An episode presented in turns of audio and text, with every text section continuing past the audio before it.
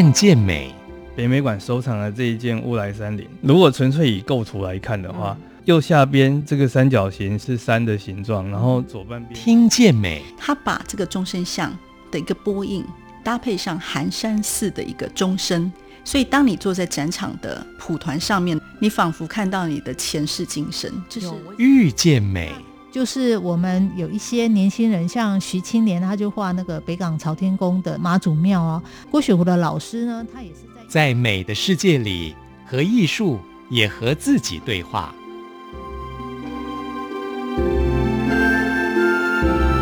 欢迎收听《生动美术馆》。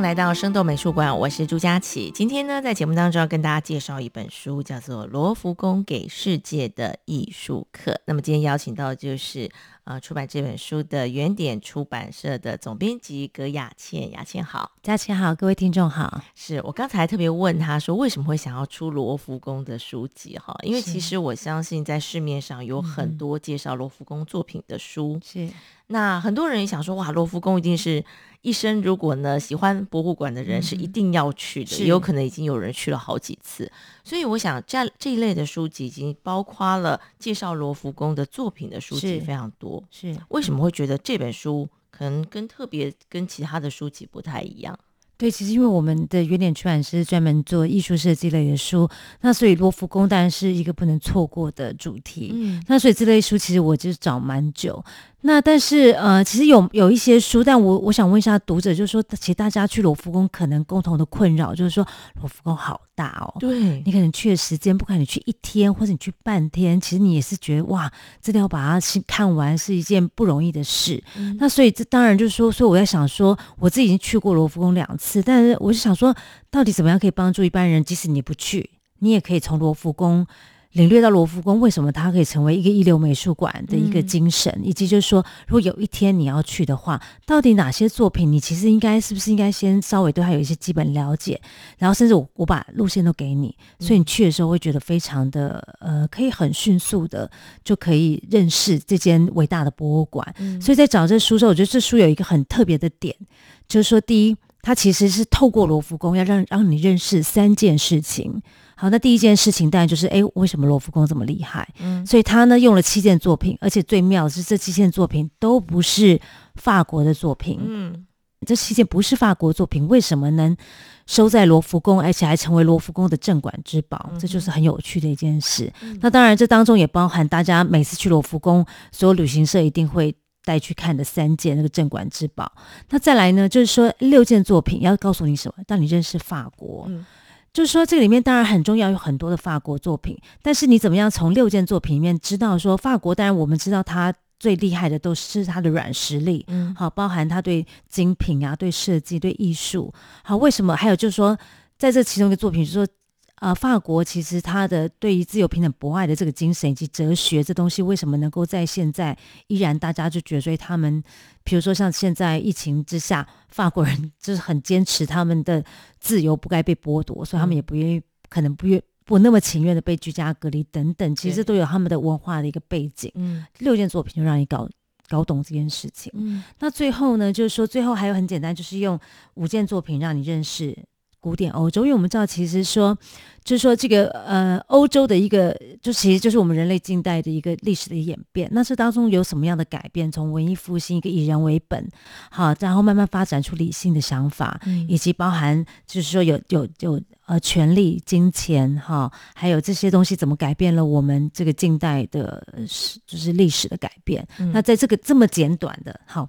二十件作品，最后当然最后还有一个，这样刚刚讲的其实有十九件，最后一个就是说那个大家知道圣母院上次遭逢火灾这样子，祝融之灾，那当中有两两件重要的作品哈，就是所谓的嗯耶稣基督曾经戴过的那个荆棘王王冠哈，这那现在当然这当然是圣母院的一个最重要的呃珍藏，那因为因为着火的关系，然后现在也移到罗浮宫去，所以就是二十件作品就让你很有概念的、很有系统的去。认识罗浮宫，我我是觉得我找书找这么久，大概没有比这本更更简要、更深入浅出了。对，其实大家刚才听到雅倩的介绍，就知道这不是一本大部头的书，好，不是厚厚一本说来，我们开始从罗浮宫的第一件作品开始看。是是是。可是各位，你知道吗？其实你要精简这件事情才是最困难的。对，因为我们刚刚讲到罗浮宫的这个藏品以及呢它的代表性，其实你进去就算三天，我觉得也看不完。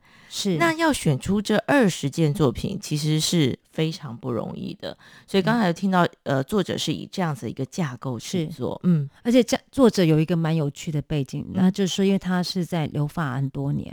那他当然也其实我们跟我们大家一样，他说他刚去法国的时候，他就学会法国人法国人几几种生活风格，第一就是你要会喝酒，嗯、第二你要会喝咖啡，嗯，那第三他搞不懂就是去博物馆，他因为他是在里昂读书，里里昂其实是在在法国中部，他就他的朋友会搭高铁搭一个多小时进到巴黎，然后以为是他去逛街逛什么有名的百货公司，no，他跑去罗浮宫，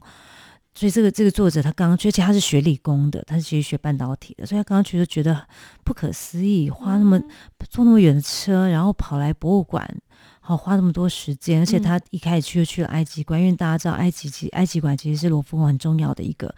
就是说很重要的馆藏。嗯，他经常就看到很多的，当然大家知道嘛，就法老、就是坟墓等等。他他其实很傻眼啦。那但是就是因为为了要看懂这些东西之后，他就开始涉猎很多的艺术文化。所以我意思说，这个作者可能跟大家有一个同同理心，一个共同点，就是他不是一个艺术专家。嗯他是后天，那他因为很多朋友到法国找他玩，他那罗浮宫这么大，他他当然就善尽导游之责，然后大家去到那里也是，呃，看看就是我们有出另外一本书说，如果不懂神话就只能看裸体了，就是你不知道那些故事情，你就看到一些对，好像是那个裸男裸女等等哈，就是其实那那所以他就是帮他的朋友导览，哎，导览之后发现，哎，本来这些觉得。很无聊的人听得津津有味，最后都是他讲到说不，他讲累了，他没办法再讲了。好，不是大家看累了，嗯、那所以他就发现说，其实大家有很大的潜质是可以去认识艺术的。对，对，而且我觉得还有一个特色，就是你刚刚提到，因为这个作者他本身是理工背景嘛，所以呢，他的写作方式哈，跟一般那种有点像艺术赏析的那个写作方式又不太一样。嗯，而且呢，这个。这个好玩的就是他在介绍一个作品的时候，最后还会出一个思考题，是是是，你去想一下说哦，那你听我讲完了，然后你自己也看到了，因为我们在里头也印刷也非常的精美哈，所以可以看到很多这个作品。是，他只要讲到的作品就一定会有。是，那如果你没有机会去现场看的话，你至少还可以看到。这个图面上，对，比如说举例就是那个断臂维纳斯，嗯、比如说他他会他会找很多，因为其实维纳斯当然不是只有这一尊，那他会告诉你，他会有很多图片告诉你说为什么他被认定是维纳斯，嗯、那他会拿就是说乌菲兹的美术馆或其他在佛罗伦斯重要的维纳斯。的作品，然后让你比看到他们的头发型，从很多细节，为什么他们考古会去判定说他是维纳斯这样对我那个章节我收获蛮多的，因为其实我对于那个断臂维纳斯也印象非常深刻。是，是可是如果我们到了现场，即使导游他有带到这一点，他也没办法立刻就跟你讲说，哎。所以，呃，他只能跟你讲说，就是乌菲兹美术馆的那个维纳斯，但没有图片对照。就你脑海当中说哪一个维纳斯？对我们，嗯、我们不会对维维纳斯这么如数家珍嘛？所以有图有真相，你看到一对照，你就哎发现哦，真的维纳斯确实有它一些经典特征这样子。嗯嗯嗯，好，所以其实哈，我觉得如果像刚才呢雅倩说到的，如果你还没有机会去看，你可以先看这本书，先了解一下。等到哎，我就说这个时间点来看这个书，真的有一种疗愈的效果。对，就是卧游。对呀、啊，出不了国，对不对？其实我看完以后，我超想再去一次的。我也是。其实雅静刚刚有提到说你自己去过两次，因为大家知道那个罗浮宫啊，它收藏的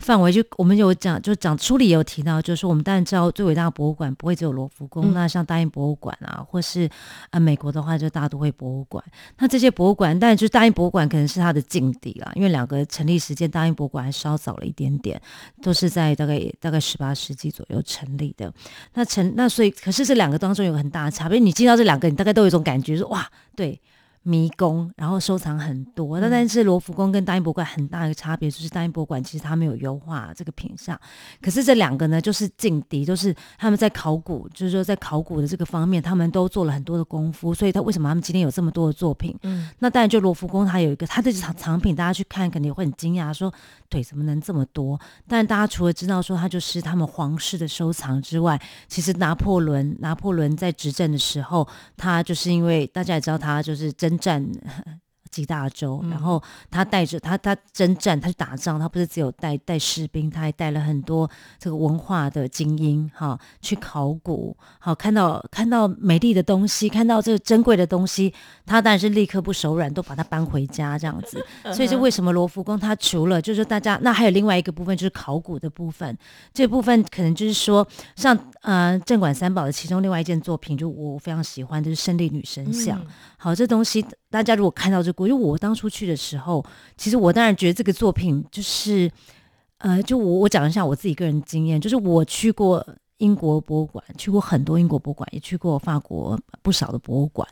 我觉得英国跟美国人很大很大的差别，就是英国人就是一个超级的收藏家 （collector），嗯，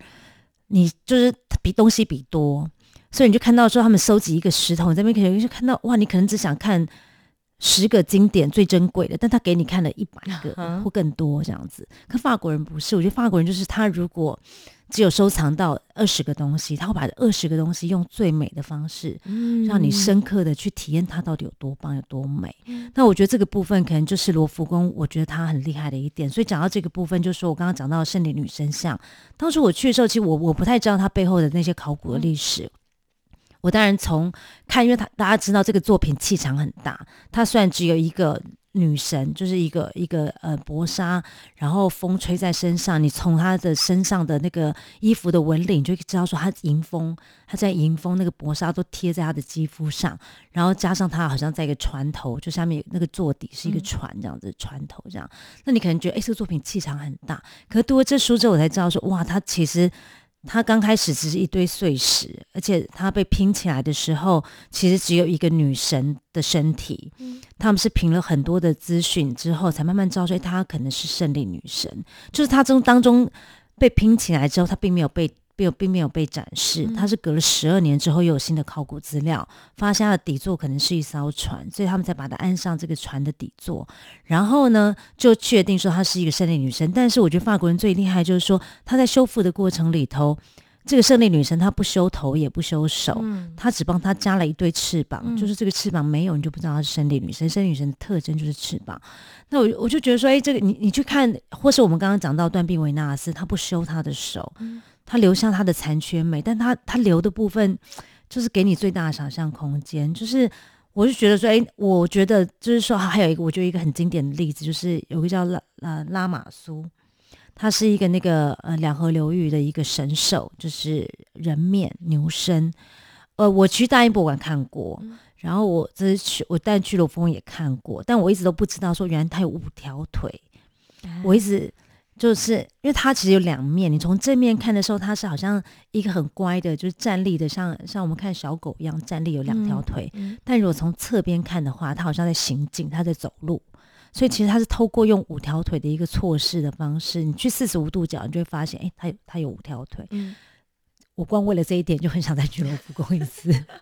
嗯，对啊，所以我就觉得，在那个整个呃，我们看到的这个作品的背后，罗浮宫它其实做了更多，比如说我们不知道的一个努力，甚至于呢，也因为刚才刚刚讲到，就是没有修复的完整这件事情，反而成了它的特色。好，就有些作品，所以我觉得，当我们在看这些作品的时候。我觉得那个背后的故事啊，其实是更吸引人的。对啊，所以这书里作者有强调，他就是讲讲透这画里跟画外的故事。因为我觉得赏析这东西有两块，一个是说你你有，就像我没有知道这些知识之前，我也是可以去欣赏这作品，我可以感受到。嗯、但你知道这些这些故事之后，你可能会有更深的了解说，说哇，这些作品它得来不易，它今天展示在你面前不是这么理所当然，嗯、你对它会产生更深刻，或是更更。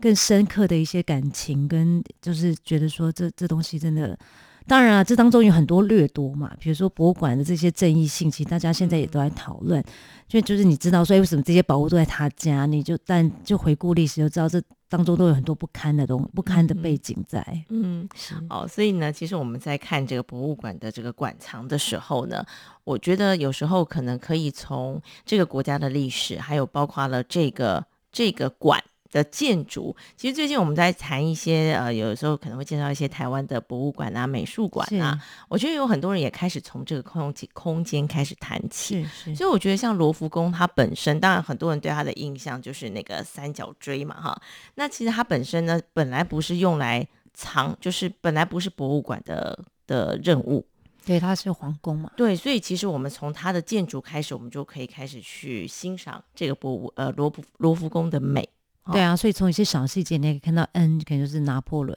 哪、嗯、哪些部分是拿破仑建的？那当中就是我们刚好提到，就是作者用六件作品讲法国，其中一件作品我觉得很有趣，是路易十四，嗯，就是呃盖凡尔赛宫的太阳王。这里头，就我当然知道说，路易十四是一个我们现在讲的很多概念，其实是。呃，法国在很早之前开始做，我们讲到很多种的，比如精品哈，或者说我们现在礼仪，我们的餐桌礼仪，嗯，有什么嗯，有这个沙拉叉，还有不同的这么多的器具哈。为什么要？我相信大家第一次用西餐一定都很混淆，这么多的叉子跟用啊，跟跟刀子。嗯，那其实你你去读之后就发现哦，路易十四就是一个。他其实背后有很多政治意图啦，他很会包装自己，嗯，所以你如果去看当中他介绍路易十四那件作品，我们不但可以从当中了解为什么法国时尚业会这么这么的蓬勃，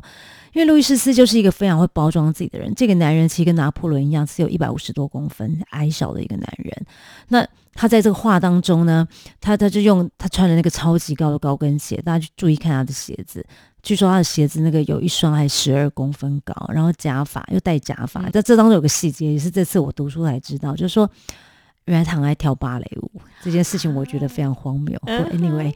就是也有有点中年发福的男人，但是他热爱跳芭蕾舞。然后更妙的是，他其实是一个非常会自我包装的人，所以他跳那芭蕾舞呢，他都只跳那个阿波罗，因为大家知道阿波罗就是太阳的象征嘛，所以他其实都一直在巩固他自己。呃，作为一个太阳王的这种，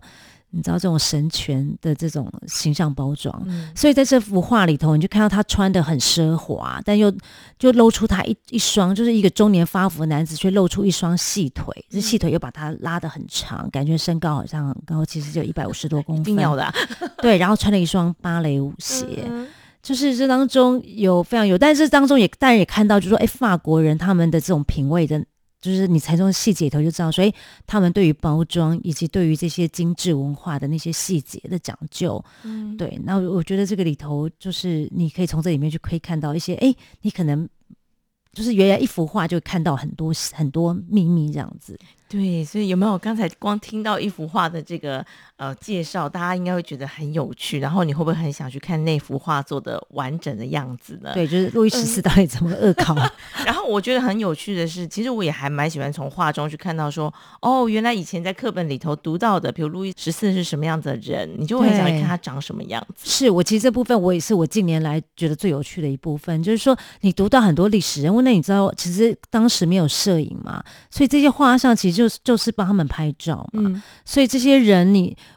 我常常说嘛，就是你看一幅画，其实画后面有有两，也许有有两个人，一个是艺术家，嗯、你看什么画，叫什么人画什么东西，这是第一个重点。嗯、那第二个点就是他画的那个人，你也可以从那个人，还有他怎么画这个人，就有就有很多交叉的观点在里头去。哎，这个因为我觉得视觉化这件事，就像为什么我们现在就是那么爱拍照啊，嗯、就是我觉得有图有真相嘛，你看到这些图，你就可以更可以去想象说。哎，他到底是一个什么样的人？对，而且你看，很多人讲说，哎呦，明明他长得不是，因为我们我觉得后来有一个有一个时期，大家很喜欢看那个，就是古代的人，他们真的样子是长怎么样，然后就是对照那个连续剧，哦、就说哦，为什么差那么多？对啊，像什么甄嬛的。各位，我们现在拍照喜欢美肌，那古人，尤其如果他都哦，也是一种美肌的概念。对呀、啊，我如果是皇帝，我怎么会让他把我画的丑呢？真的，真的，一定要又瘦又美这样子。是是是。好，所以呢，我想从这本书里头呢，就单纯二十件作品，其实我们就可以看到罗浮宫的精华。那今天我其实也觉得说，既然我们介绍到罗浮宫，我们一定要拿几个作品出来说一说、聊一聊。那有一个我觉得还是不能免俗的，一定要说，虽然这是每个人，而且你在任何一本书里头可能都看得到的《蒙娜丽莎的微笑》。其实你知道这 这幅画作，我是。呃，也是第一次到罗浮宫的时候呢，就是一一定要冲去第一件看的作品。就冲去之后，我其实真的有点失落，傻眼、啊，那么小，这么小，这是真 的真的。对，那么小，然后人又那么多，然后我又挤不进去，在远远看着，哦，那那个微笑到底神秘在哪？我还不如翻书比较快。真的，我我也跟你有同样的感觉，就是你你得要。好像参加演唱会要越过那个前面一波人潮，然后看到远方有一个小小的那个，你看也看不清楚，而且还加了很多很还加了一个防护的玻璃嘛，嗯，等等，对啊，那我觉得这这个东西就是真的是一个很荒谬的事，但是很有趣，就是说，呃，因为这其实有一个故事嘛，就是这书里也有介绍，其实这个这个维蒙娜丽莎跟三个男人有关嘛，就是他会那么有名，其实就是因为一九一一年他曾经发生过一个窃盗的事件，其实。嗯，内部的警卫他自己。偷了一个是一个意大利人，他就很不爽，说为什么很多意大利的好东西在在罗浮宫，所以他就把他就把这个画偷偷走了。然后后来是因为要脱手的时候被发现，其实隔很久。那这段时间我们就讲到重点了，因为这个那个时候这个消息发生的时候，正是媒体最兴盛的时候，不是我们现在这种状态哈，这么这么分众的媒体，这那时候这这媒体是非常集中的，然后非常的大肆的报道，所以全世界大家都知道罗浮宫有个蒙娜丽莎被偷了，所以蒙娜丽莎的这个这个形象就一直的在大众媒体不停的被复制，所以我想说，现在我们所有的人 可能不一定知道罗浮宫，但蒙娜丽莎肯定没有人不知道，他就红了。对，那所以就是这样子的关系，就其实大家可能因为这样关系会觉得蒙娜丽莎更有名，那其实默默的不知道，其实是也是罗浮宫有在操作一些行销手段，因为当时蒙娜丽莎不见之前之后，他并没有，就是他们还保留一个蒙娜丽莎的位置。那很多就是很想去朝圣，说哇，有一件作品被偷了。大家专门去看的不是蒙娜丽莎，是那个空位。对，是个空位，还留下他原来以前挂的位置。嗯，那当然很有趣，就是说蒙娜丽莎为什么会在法国，也是一件有趣。而且这个意意大利小偷他也误会了，因为这并不是掠夺过来的，而是嗯后来呃达文西就这个画家，他从意大利后来到了法国，嗯、所以这个画他带身带身上带了带了十十六年吧，如果没记错。就是他随身带着这幅画，只有这幅画一直带身上，嗯、然后到他过世又送给他的弟子。嗯、后来是被法国的国王哈，他把它买下来，所以必须说他非常有眼光。那为什么他要带身上？把达文西为什么带身上这么久，而且只带这一幅画呢？就是关于蒙娜丽莎的故事跟传说，不，有人说他是男的嘛，有人说他是达文西的自画像嘛，嗯、有各种奇怪的说法跟传说这样子。嗯，对。那不过不过啦，就是说。我我觉得作者有提出一个解释，我对我来说也蛮有说服力的。他就说，他说他为什么要把一幅画带这么久？他可能在做一个实验。嗯、就我觉得大家知道，达文西就是一个全才型的那个发明家。对，他他军军事武器也会做，飞行器也会做。那画画对他来说，只不过他其中记忆中之一环，那些可能还不是他最重视的。嗯、那所以其实我觉得他一直。是一个很有实验精神的人，他他因为他有一个技法，就是叫做晕涂法。晕涂法的意思就是说，我们其实我们如果先仔细看一个人的脸，其实我们在画画的时候会给他画一个轮廓线，嗯，画一个线条，画出他的脸。嗯、可是真实的人其实并没有那条线呐、啊，嗯、所以所以达文西他也在实验怎么样画出这种。更真实、没有轮廓线的的的的面容，嗯，所以大家说，还有就说有去扫描那个 X 光，就发现一开始的蒙娜丽莎其实是并没有微笑的，嗯，是因为他反复的涂、反复的补，就是反复的涂之后，那个微笑才隐隐的浮现。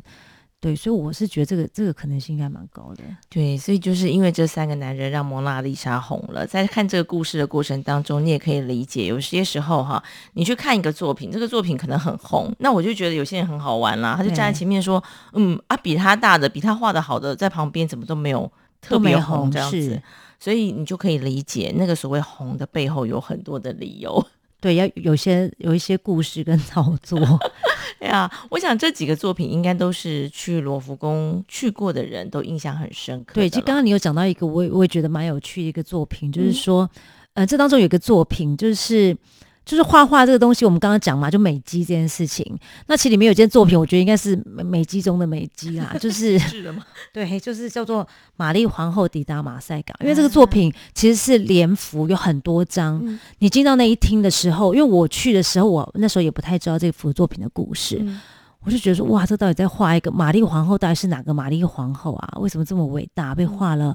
好多件作作品，从他小时候到他结婚嫁到法国，到他后来等等生小孩。那后来看这故事，我也知道说，哇，其实他真的不是什么有名的人物，他其实是一个算是有点平凡。他就是从嗯，就是嫁到法国的一个一个公主这样子。但是她嫁去之后，她老公根本就不喜欢她，所以她其实是她她当当天嫁过去的当天，她老公根本没有来迎娶她。嗯但是因为他后来就是委托了一个当时有名的画家叫鲁本斯，帮他画这个作，帮他画一个好多幅的作品，画很大，你进到房间都是那些作品。然后因为鲁本斯大家知道他画的女生就是唐朝美女，都是肉肉的、肥肥的这样子。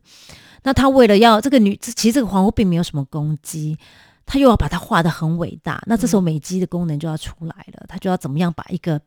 不是这么伟大，而且不被老老公疼爱，然后后来人生也有点悲惨，因为她后来可能就是她儿子老公过世之后，就儿子登基嘛，儿子登基之后，可能就是她有干涉政治，然后就被她儿子流放，所以她后来是流放，最后在德国过世。这样的一个皇后的一生，怎么样用画作把她烘托出，用最大的美肌功能把它烘托出它的伟大跟不平凡，这样子，我觉得他真的是不容易啦，他就画了很多的神话人。物啊啊！就你看着画作，你就会觉得说哇，你如果去对照，那还有另外一件更重要的作品，就是如果你跟现实对照，那就是拿拿破仑拿破仑的那个他的冠冕礼这样子。嗯嗯，那这个作品如果看到后来拿破仑的真实的下场，你就觉得一切都很讽刺，嗯、因为那那那那那张画里头，就是拿破仑要登基了，他他他本来是。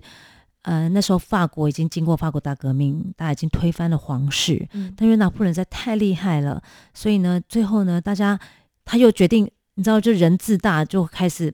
就他又他也想当皇帝了，嗯、所以他就把自己当皇帝。那其实他当皇帝，他还他还要那个教皇，因为大家知道，就是在法国的，就是在欧洲的话，你你要得到正式的这个授权，必须要有教皇，因为基督教力量是很大，你要教皇来赋予你这个权利。嗯、那其实教皇是很不爽，因为他也没有一个很礼貌的方式，请教皇帮他帮他加冕，而且甚至据说他是自己拿皇冠来。来带他根本不要教皇帮他带，嗯，嗯对，但但就是这个里头人设，你你现在看到他当初弄得这么，他妈妈也反正把他们一家都弄得像皇族一样，但跟他最后的下场被流放，那真的是很大的反讽，这样子。真的，所以有时候我们在看画作的时候，你看到的应该是一个他们心中理想中的自己了。对，就真实跟跟虚构真的是并一起。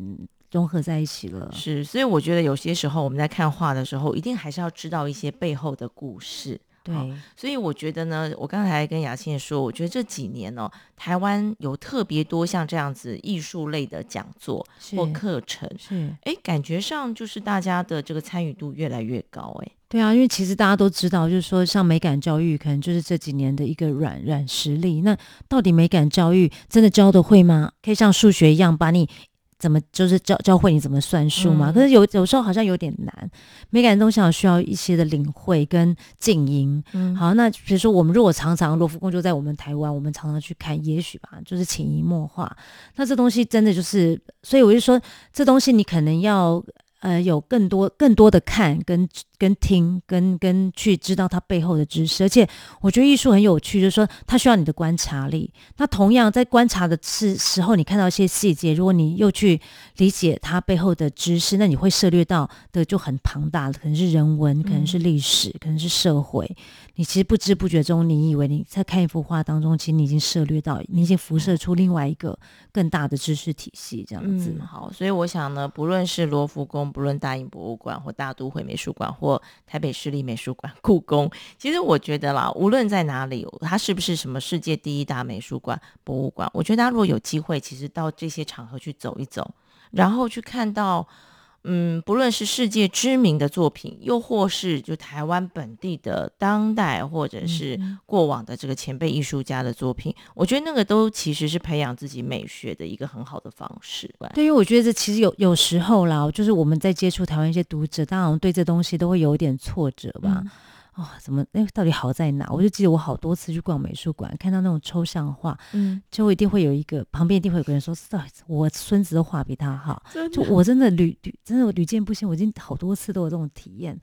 我也希望说，其实有更多好的这种带领大家进入。其实这个东西没那么难，嗯，只是说你不要一下子就去。就是你要给自己一个渐进的路程，嗯，你就会越来。而且我觉得故事很重要。其实你听到故事，你就会发现这背后哇，有这么多有趣的东西。其实你会一旦入坑，你可能就爬不上来了。没错，你就会想看，越看越多这样子。是是是，好啊，未来也希望呢，雅欣有机会也多来跟我们说故事。没问题，没问题。谢谢雅欣的分享，很谢谢佳琪。